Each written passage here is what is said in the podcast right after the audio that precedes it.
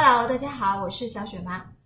在今天的节目当中呢，我们会介绍一下以游客和学生这两种身份去加拿大目前最新的入境政策是怎样的。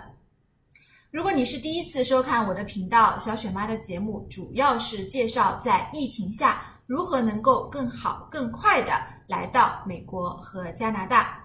如果你希望找小雪妈做付费咨询，或者委托我代办你的美加两国签证的话呢，你可以扫码或者微信五九八七零五九四找到我本人。好，让我们现在开始。最近呢，加拿大是适当的放宽了入境这个国家的政策了，我们就按照游客和学生这两种身份呢，分别来了解一下。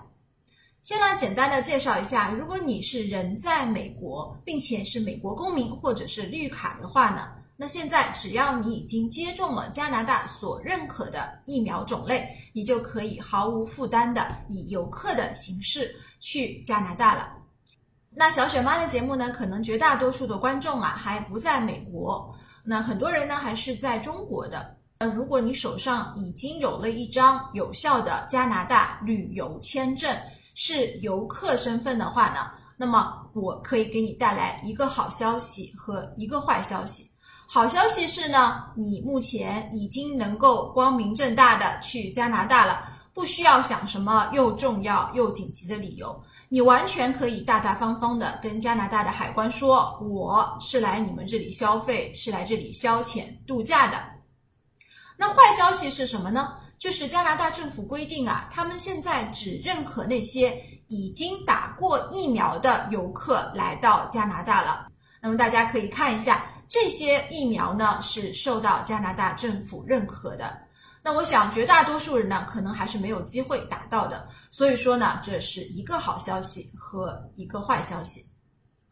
那讲完了游客篇以后呢，接下来我们来了解一下实操性更强的学生签证。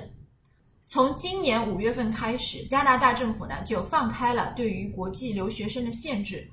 在两个方面呢都给到了优惠的政策。第一呢，加快了学生签证的审核的速度。现在呢，如果你递交一个学生签证的申请，加拿大政府承诺在九周之内是会给到你结果的。那赶着要九月份开学的那批学生呢，目前都已经陆陆续续的收到了。这个学生签证了，并且呢，很多人已经顺利的入境加拿大了。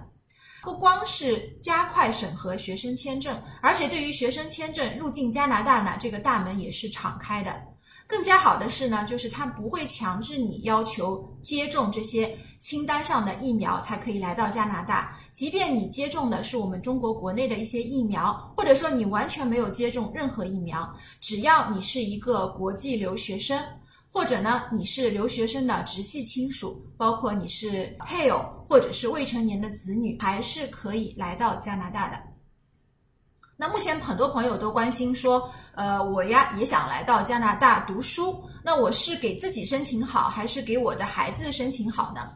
那在实际的操作过程当中呢，这两种情况都有的。那我们以最常见的一家三口为例。如果你希望带自己的配偶和小孩都去加拿大的话呢，那么如果你英文比较好，建议你可以自己考雅思去申请一所大学，然后申请学生签证。那这样一来呢，配偶和你的未成年子女都可以和你一起去了，而且配偶还可以申请开放工签。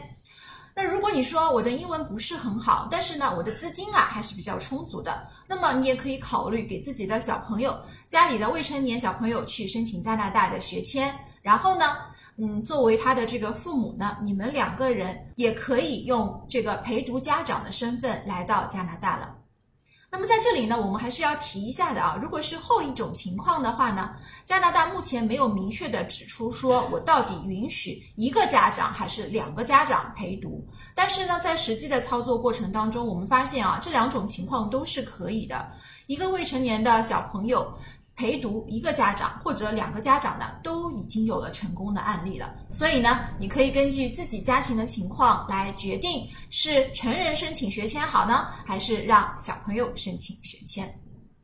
好的，那么这就是今天小雪妈给大家介绍的加拿大在入境和签证方面的一些政策的情况。那不管怎么说呢，虽然我们的这个国内的疫苗啊还没有上这个被允许的疫苗清单上，但是这还是一个好消息，证明呢加拿大的这个疫情的防控的政策以及它的签证入境呢是在逐步逐步的放开的，而不是逐步的收紧的。如果你对加拿大的签证和入境有进一步的问题呢，你也可以扫码联系到我。好的，那么我们今天的节目就到这里了。祝福大家都能够在今年的下半年登陆枫叶国，体验和中国不一样的人生滋味。我们下期节目再聊，拜拜。